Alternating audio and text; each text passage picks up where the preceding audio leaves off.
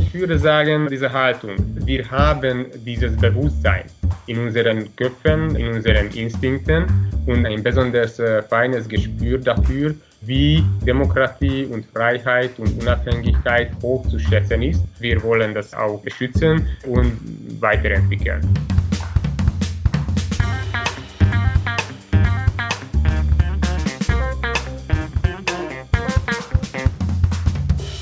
Willkommen zu Folge 56 von Erststimme.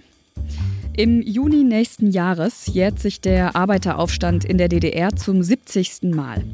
Die Konrad-Adenauer-Stiftung nimmt das zum Anlass, ein Jahr lang mit Veranstaltungen und Publikationen an die historischen Wegmarken zu erinnern, die im ehemaligen Ostblock prägend für den Weg zur Freiheit waren. Auch in diesem Podcast.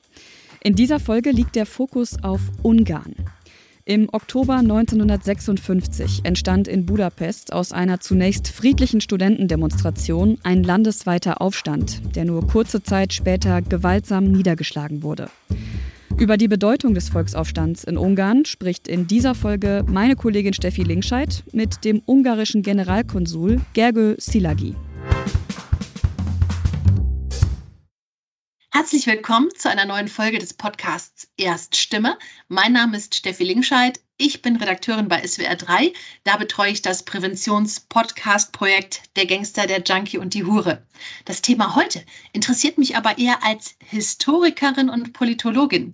In diesem Oktober haben nämlich die Ungarn auf der ganzen Welt wieder an einen ganz besonderen Aufstand gedacht. Es gab Empfänge, Nachbarschaftsfeste und manche haben auch einfach nur eine Kerze angezündet zum Gedenken. Es geht um den berühmtesten Freiheitskampf, den die Ungarn in der neueren Geschichte ausgefochten und blutig verloren haben. 66 Jahre ist es her, der landesweite Volksaufstand in Ungarn im Oktober 1956. Aber was ist damals eigentlich passiert? Darüber spreche ich mit und jetzt kommen schon die ersten Schwierigkeiten für mich. Ungarisch auszusprechen ist nämlich gar nicht so einfach. Gilt ja auch nicht umsonst als eine der schwierigsten Sprachen weltweit. Herzlich willkommen also Gerjö Peter Silargi. Ich hoffe, das habe ich richtig ausgesprochen. Sie leiten seit rund einem Jahr das ungarische Generalkonsulat in Düsseldorf. Schön, dass Sie sich die Zeit genommen haben und korrigieren Sie mich gern. Grüße Sie, Frau Linkscheid, und ich grüße die Zuhörer ebenfalls. Sie haben äh, ganz gut gemeistert. Mein Name ist äh, Gergő Szilágyi und ich begrüße all die Zuhörer Danke für die Möglichkeit, dass ich jetzt über den Volksaufstand 1956 sprechen darf. Der Dank gilt Ihnen. Ich würde Sie gerne hier ein bisschen näher erstmal vorstellen. Sie sind aufgewachsen in einem kleinen Dorf in Ungarn. Da ist die Idee, Diplomat zu werden, wahrscheinlich eher eine sehr fremde dass sie es trotzdem geworden sind, das verdanken wir ihrer Mutter. Die ist Lehrerin und die hat gesagt, boah, Mensch Junge, du liebst Fremdsprachen, aber mach auf gar keinen Fall meinen Job. Was ist denn da los gewesen? Das war wirklich so. Ich war für Sprachen, für Geschichte, für Politik interessiert. Irgendwann während des Gymnasiums, als die Frage der Weiterbildung, Universität, Hochschule sich gestellt hatte, sollte man was erfinden. Und so kam irgendwie die Idee zu versuchen, an der Uni internationale Beziehungen zu studieren. Schließlich haben Sie die Aufnahmeprüfung für das Außenministerium gemacht und bestanden. Seit rund 21 Jahren sind Sie da jetzt schon Beamter. Und was besonders wichtig und positiv ist, dass ich mit Themen mich beschäftigen darf, die mich wirklich interessieren. Ist ja auch nicht selbstverständlich, ne? Vor allem, weil Ihre Liebe zu Politik, Geschichte und Sprachen ja Teil des Daily Business ist. Im Rahmen dieser Arbeit sind Sie schon seit mh, hm, etwa 16 Jahren in deutschsprachigen Ländern im Einsatz, unter anderem in München und Wien. Und überall war mehr Völkerverständigung Ihr Thema. Und das macht mich wirklich Spaß, denn dass es mal einen äh, wirklich interessant äh, und stolz macht, dazu ein wenig beizutragen und zum Beispiel auch bei einem solchen Gespräch über Ungarn ist es auch jetzt für mich äh, eine Freude, so zu sprechen. Seit rund einem Jahr leiten Sie jetzt das ungarische Generalkonsulat in Düsseldorf. Aber es gibt noch ein kleines Manko, habe ich äh, erfahren. Denn Sie haben ja noch gar nicht richtig den Karneval damit erlebt. Genau, das hat natürlich leider mit der Pandemie zu tun. Inzwischen hatte ich die Gelegenheit nicht, meine Krawatte zu verlieren zum Beispiel oder Erlebnisse mitzubekommen. Aber ich bin mir sicher, dass es mit der Zeit auch kommt. Ich scheue mich nicht und ich freue mich darauf. Das gehört auch zu dieser Vielfältigkeit, was auch unser Leben als Diplomate ausmacht. Aber hier ist in Düsseldorf, in äh, Nordrhein-Westfalen in diesem Sinne wirklich viel los, auch ansonsten, dass das Leben besonders bunt. Und ich äh, hoffe sehr darauf, dass ich auch Karneval hier erleben darf und auch wir versuchen in diesem Sinne nach vorne zu gehen und kulturelle Veranstaltungen auf die Beine zu stellen. Die ungarische Gemeinde selbst feiert ja auch sehr gerne. Vor allem im Herbst gibt es in jedem Jahr nicht nur Feiern zum Nationalfeiertag, sondern eben auch viele Feste und Empfänge. Klar, alles im Kontext der Jahresfeierlichkeiten zum Gedenken an den Volksaufstand 1956. Werfen wir doch mal noch einen genaueren Blick auf das Land.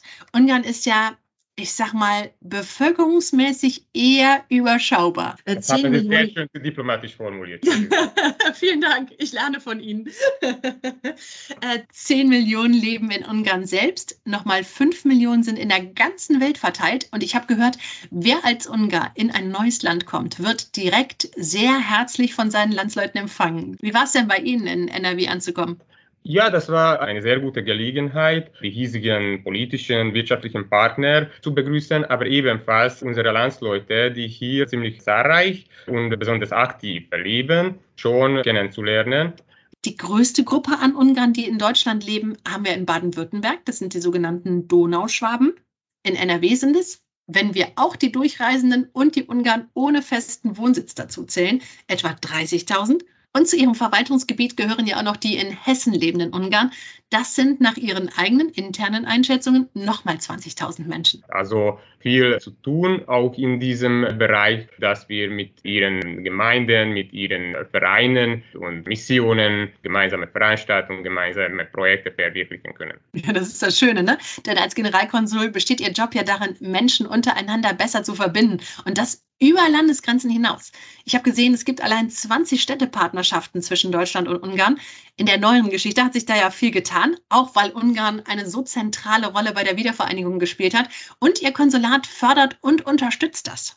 Ich sehe da einen absolut zentralen Bestandteil unserer bilateralen Beziehungen. Wirklich Kontakte auf der Ebene der einzelnen Leute zu verwurzeln, zu unterstützen, dass die, die Leute sich einander kennen, einander mögen. Denn die wirtschaftlichen Beziehungen, aber auch in anderen fachpolitischen Bereichen basieren gewissermaßen auf diese Freundschaften und werden auch durch diese zivilen einzelnen Beziehungen auch gefördert. Mm, dazu passt ja auch, dass die Menschen in Ungarn von jeher eigentlich als besonders gastfreundlich gelten, oder? Besonders der Plattensee war ja und ist, so korrekt müssen wir sein, bei Touristen so ein richtiger Hotspot. Überhaupt war ihr Land eigentlich immer sehr beliebt, weil es quasi zu DDR-Zeiten mit die einzige Möglichkeit war, wenn sich Verwandte und Freunde aus West- und Ostdeutschland irgendwo treffen wollten. Und tolle Möglichkeit, wer noch nicht in Ungarn war, im kommenden Jahr wird Vesprem im Balaton und auch die gesamte Region dort Kulturhauptstadt Europas sein. Das kann ich auch als eine Einladung unsererseits, meinerseits auch bestätigen. Also das ist wirklich äh, so ein Projekt, wo Gastfreundschaft wirklich mit großen Buchstaben geschrieben wird. Und wenn wir schon sowieso bei der generellen Thematik Freiheit sind. Das prägt natürlich die ungarische Seele auch immens und besonders. Und Freiheit ist das zentrale Wort an dieser Stelle. Im Karpatental haben die Ungarn ja oft vergeblich für mehr Freiheit gekämpft. Souveränität und wirkliche Unabhängigkeit waren da in den vergangenen 500 Jahren eher die Ausnahme, wenn ich es richtig gesehen habe. Aber ich kann sagen, das hat uns auch tapfer gemacht. Also all die Revolutionen, Aufstände, die wir gekämpft hatten und leider Gottes vielmal gescheitert sind, hat diese Entschlossenheit, diese Sehnsucht nach Freiheit nur weiter gestärkt. Dementsprechend ist es natürlich für uns eine leider seltene, aber umso erfreulichere Situation, dass wir jetzt in Ungarn, in Europa, eigentlich in Freiheit und Frieden leben können. Und wenn solche tragische Fälle kommen, wie zum Beispiel auch vor einem Jahr, dann äh, sind wir die, die wirklich schätzen können und spüren können, wie wertvoll und viel zu schätzen ist, dass man wirklich in Freiheit und, und Frieden leben kann. Mit vor rund einem Jahr meinen sie die Krise und schließlich den Angriff der Russen auf die Ukraine, nehme ich mal an. Und um genauer verstehen zu können, warum sie genau wissen, wie die Ukrainer, also quasi ihre Nachbarn, sich gerade fühlen, Herr Silagi, nehmen wir die Zuhörer mal kurz mit in die Zeit nach dem Ersten Weltkrieg. Äh, ich habe im Geschichtsseminar an der Uni mal gelernt, dass der Vertrag von Trianon wie so ein Stachel unter der Haut der Ungarn sitzt. In dem äh, letzten Jahrhundert prägt die ungarischen Gedanken, die ungarische Seele auch dieses Trauma natürlich äh, sehr stark. Das war ja 1920 einer der Pariser Vorverträge, die den Ersten Weltkrieg formal beendet haben. Darin war völkerrechtlich verbindlich geregelt, dass das historische ungarische Königreich rund zwei Drittel des eigenen Gebietes abgeben musste an unterschiedliche Nachbarn und Nachfolgestaaten. Die Grenzverluste waren also verheerend. Die stolzen Ungarn wurden, ich sag mal, platt zersiedelt. Aber die ungarische Seele sagt, ey, wir haben bisher jeden Sturm überstanden, wir schaffen das auch diesmal. Und mit dieser Freude nehme ich die Ungarn auch wahr. Aber zu der Zeit, von der wir hier reden, war Ungarn eher ein sehr stolzes, sehr herrschaftliches Land. Er hatte internationale Beziehungen, die nächsten zu Böhmen, Polen. Wer da nochmal genauer nachlesen will, ich sage nur Habsburger, Doppelmonarchie und Sissi, also die Kaiserin von Österreich und Königin von Ungarn. Politisch super spannend. Außerdem fühlt sich Ungarn zu der Zeit eher westlich. Im Zweiten Weltkrieg kämpft es auf jeden Fall auf deutscher Seite. Und darum stimmt das Land nach dem Zweiten Weltkrieg auch dafür, unabhängig zu sein. Und die Tendenz des Volkes geht Richtung Demokratie. Naja, in den ersten Jahren konnte man theoretisch mindestens auf Freiheit und auf Demokratie hoffen und die Wurzeln eines solchen Systems wurden gewissermaßen auch gepflanzt. Aber besonders im Nachhinein kann man sehen, die Vereinbarungen der Großmächte hat die Sache mehr oder weniger schon vorab entschieden, mit Jalta, mit Potsdam. Also ab dem Zeitpunkt, als Ungarn zu der Satellitenzone von der Sowjetunion gegliedert wurde, war unser Schicksal in diesem Sinne entschieden. Die Frage war nur, inwiefern und bis wann Sowjetunion unsere Freiheitsbestrebungen duldet. Das dauerte nicht allzu lange. Nach 1947 schon nach gefälschten Wahlen war eine Zäsur und diese Diktatur, diese totalitäre Regime hat wirklich mit einem brutalen Perfektionismus ausgebaut und das Leben der Leute wirklich jahrzehntelang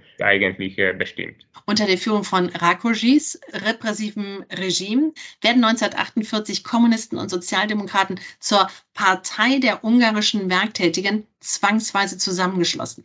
Damit war die kommunistische Machtübernahme in Ungarn ja faktisch abgeschlossen. In dem damals vorwiegend durch Land- und Viehwirtschaft geprägten Land werden dann die Flächen verstaatlicht. Wir reden äh, bei den Ungarn damals von einem hart arbeitenden Volk, das sein Geld vorwiegend aus eben genau dieser Landwirtschaft bezieht. Getreide ist das Hauptexportgut. Außerdem gibt es Viehzucht in den Weiten des Landes. Das bestimmte Bild damals äh, Hüter zu Pferde. Und in Dokumentation aus der Zeit ist immer wieder auch die Rede von Menschen, die nach der harten Arbeit in der Gemeinschaft tanzen und feiern. Naja, Work Hard, Play Hard, wenn man so will. Das gehört tatsächlich auch äh, zur ungarischen Seele. Und was für viele äh, in Ungarn wirklich äh, der absolute Schatz und das Sinn des Lebens für einen Bauer war, ein Ackerfeld zu haben. Und besonders in dem Kontext, dass es bis äh, 45 eigentlich äh, selten möglich war. Dann konnten äh, die Leute Ackerlände bekommen, aber einige Jahre später wurde alles wieder weggenommen und eingegliedert.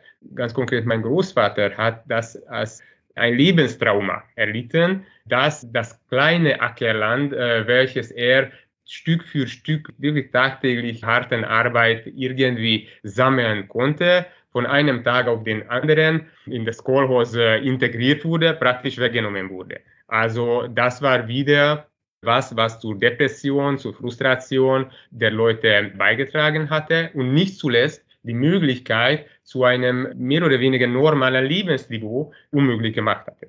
Und jetzt führt die Regierung eben verstaatlichte landwirtschaftliche Großbetriebe ein. Stichwort Solchhose, Kopfschose. Ähm, 1,5 Millionen der etwa 10 Millionen Ungarinnen und Ungarn sind Anfang der 1950er Jahre vom Staatssicherheitsdienst überwacht. Fast ein Zehntel der dort lebenden Menschen werden damals verhaftet, mehrere tausend hingerichtet.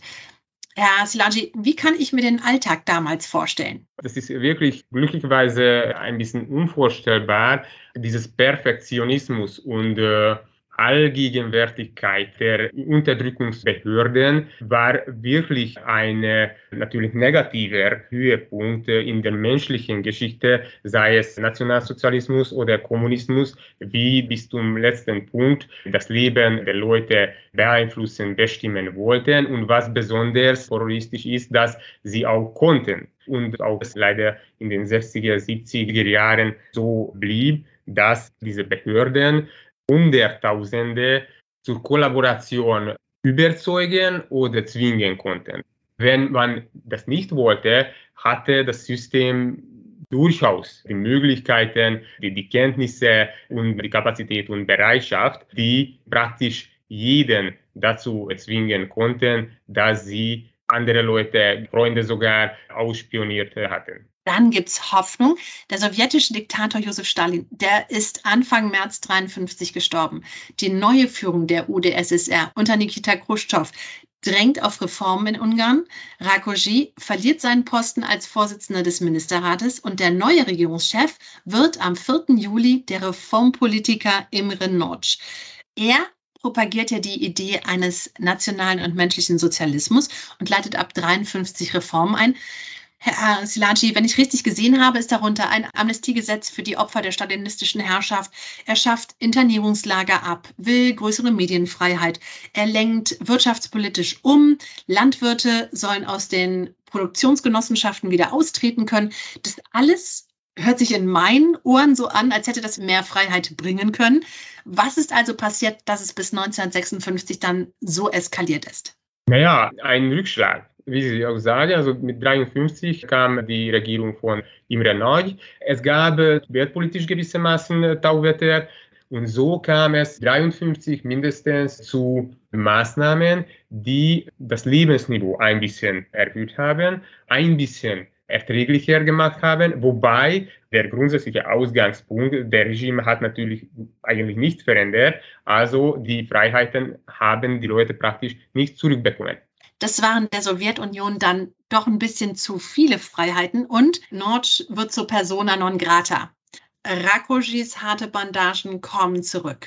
Wenn man nach den direkten Ursachen schaut, äh, kann man sagen, dass äh, ab 1955 wieder die brutalste Version der Diktatur zurückgebracht wurde. Und das war wirklich unerträglich und wurde auch von anderen Ereignissen zum Beispiel Aufstand in äh, Poznan im Juli 56 stark äh, beeinflusst und äh, zusätzlich inspiriert. Da spielen Sie wahrscheinlich auf den politischen Oktober an, im Juni 56, ein Arbeiteraufstand mit mehr als 50 Toten?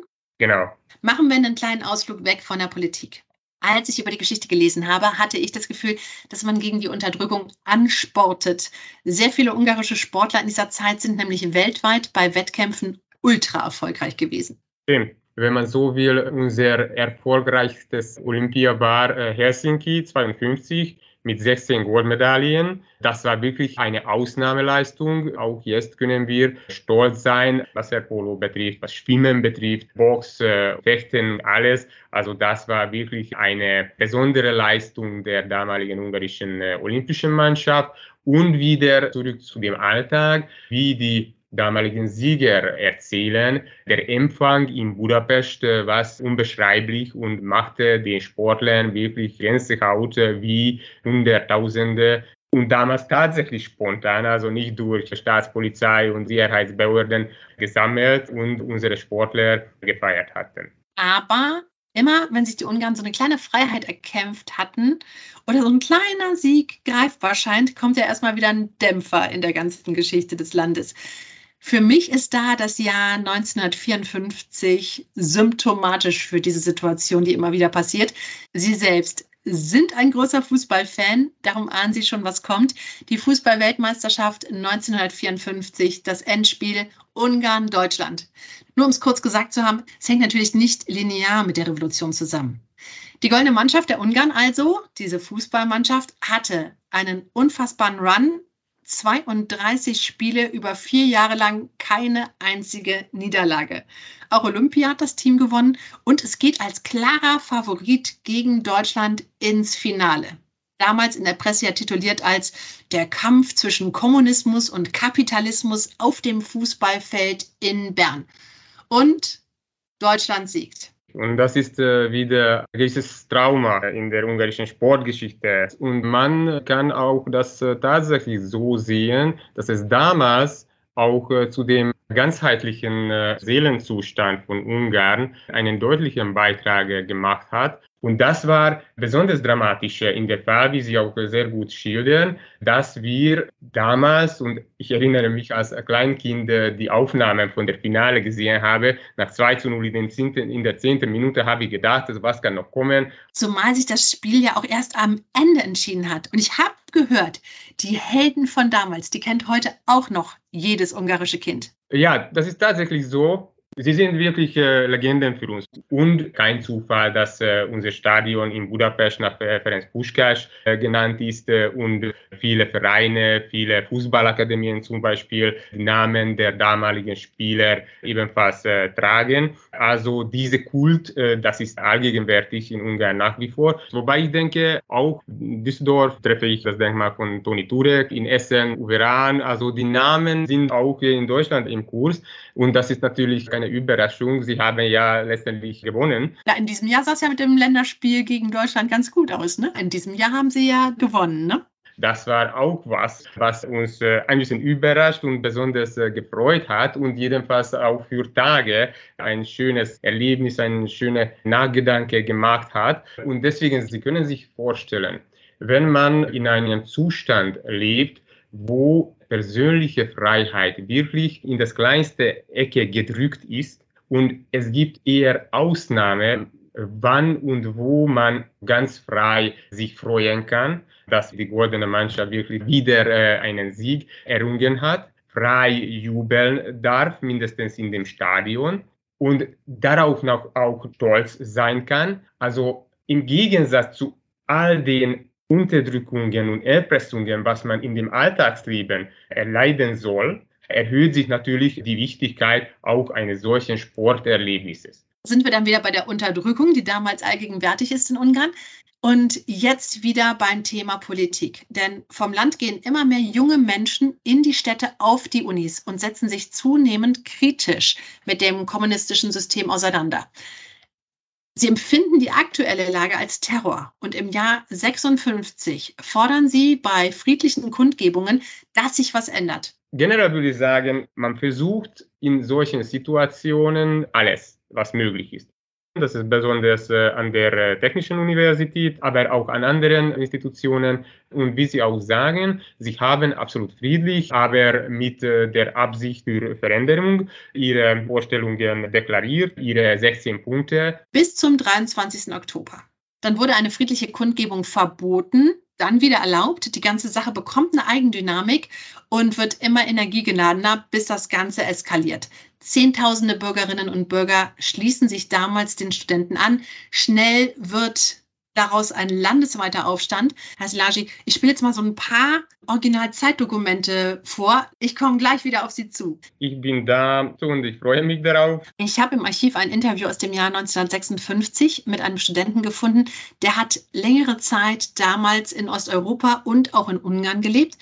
Er sagt, unter Studenten Professoren und Arbeitern ist Mitte der 50er schon offen über Umsturz geredet worden. Zunächst mal bei den Studenten stellte ich eine große Widerwilligkeit fest, die russische Sprache zu lernen.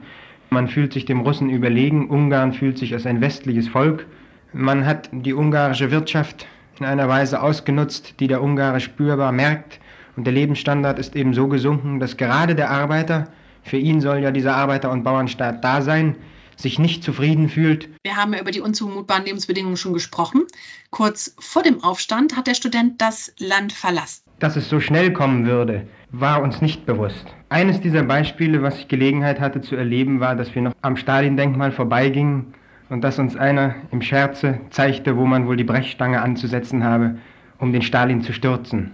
Einige Tage später haben sie es dann versucht. Er empfand es damals so, dass die Ungarn das Gefühl hatten, einer militärisch weit überlegenen Besatzungsmacht ausgeliefert zu sein. Ich glaube sogar, dass sie nicht bereit waren, in solch blutige Straßenkämpfe einzutreten, weil jeder Ungare sich ganz klar darüber war, wie viele russische Truppen ringsherum liegen und dass es unmöglich sein würde, dagegen aufzukommen, genau wie die kolonialen Völker. Und ich glaube sogar, dass es niemandem peinlicher war als Norji Imre und den Kommunisten und den Russen selbst, dass sie da haben so blutig eingreifen müssen. Denn es ist immerhin keine gute Politik der Liberalisierung, die man mit einem Blutbad anfangen muss. Dieses Blutvergießen für die Freiheit hat ja dann mehrere Tage gedauert, bis zum 28. Oktober. Und am 31.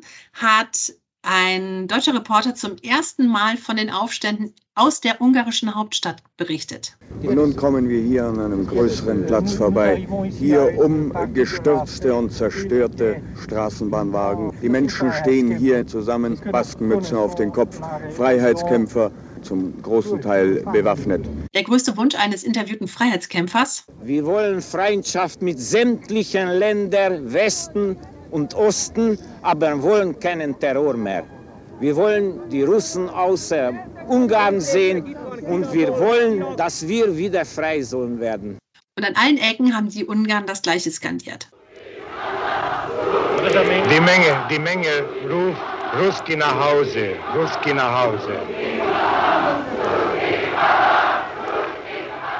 Schließlich gewinnen die Ungarn die Oberhand gegen die sowjetischen Statthalter und alles sieht ja so aus, als ob die Ungarn gewonnen hätten. Gemeinsam räumen sie die Trümmerteile nach den Kämpfen weg, kümmern sich um die Leichen, sammeln sogar für die Hinterbliebenen und binnen kürzester Zeit errichten sie einen freiheitlich souveränen demokratischen Staat.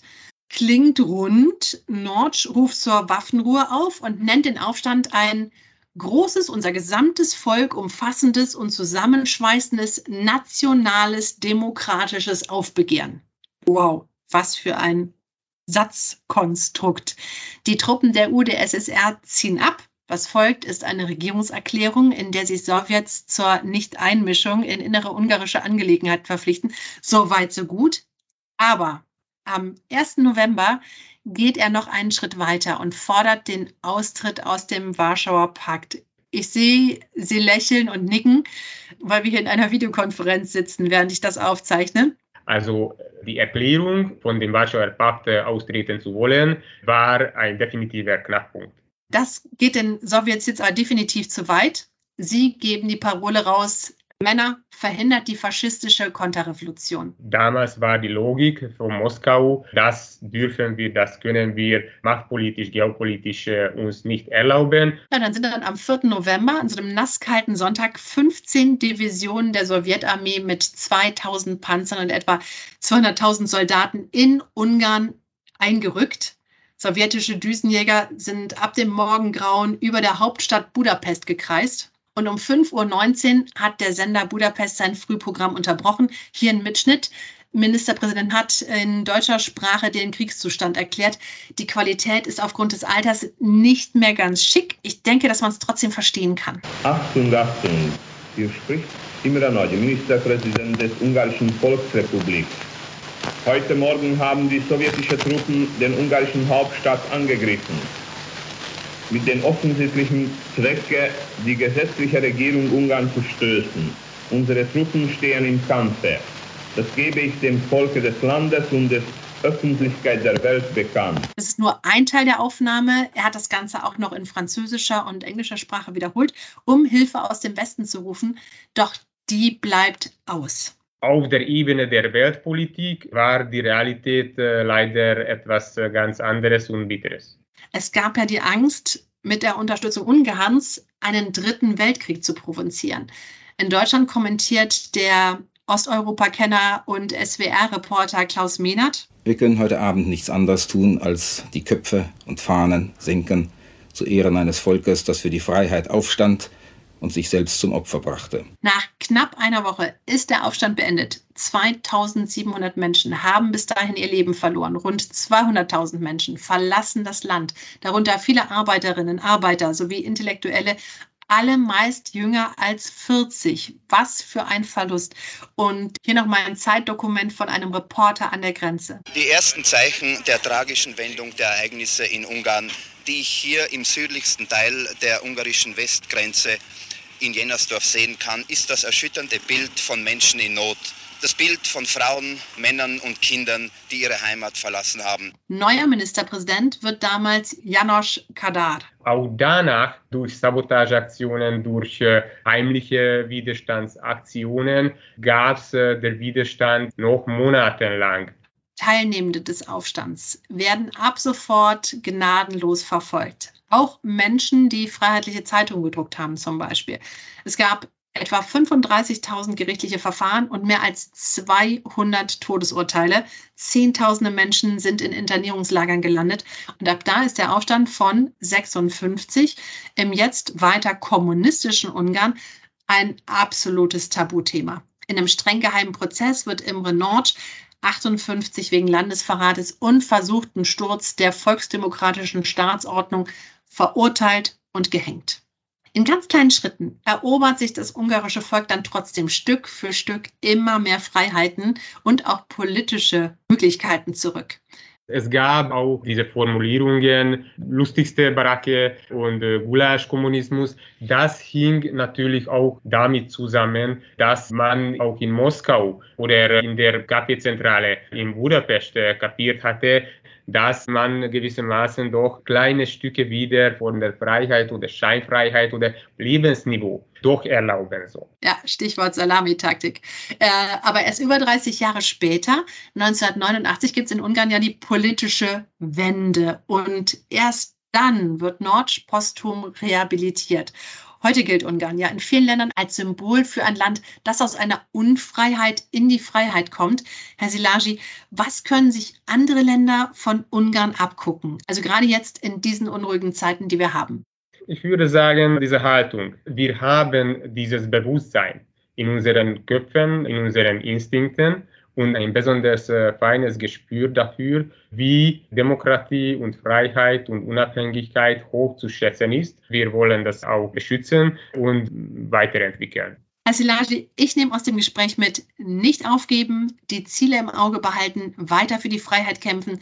Ungarn hat Deutschland in diesem Jahr im Fußball geschlagen. Also werden die Ungarn auf lange Sicht auch alle anderen Ziele schaffen, die sie sich vorgenommen haben. Ich hoffe darauf. Wir hoffen sehr darauf und wir arbeiten hart äh, daran und dann können wir, äh, wie Sie gesagt haben, ebenfalls äh, auch äh, äh, gut äh, feiern. Prima. Herr Silagi, vielen, vielen Dank für das super sympathische Gespräch. Ich danke Ihnen ebenfalls und ich danke den Zuhörern für die Aufmerksamkeit ebenfalls. Das war Folge 56 von Erststimme. Die nächste Folge erscheint in zwei Wochen am 9. November. Mehr Infos zum Inhalt der Folge gibt es bald auf der Internetseite des Büros Bundesstadt Bonn der Konrad-Adenauer-Stiftung. Wir freuen uns, wenn Sie auch dann wieder reinhören und wünschen Ihnen bis dahin eine gute Zeit.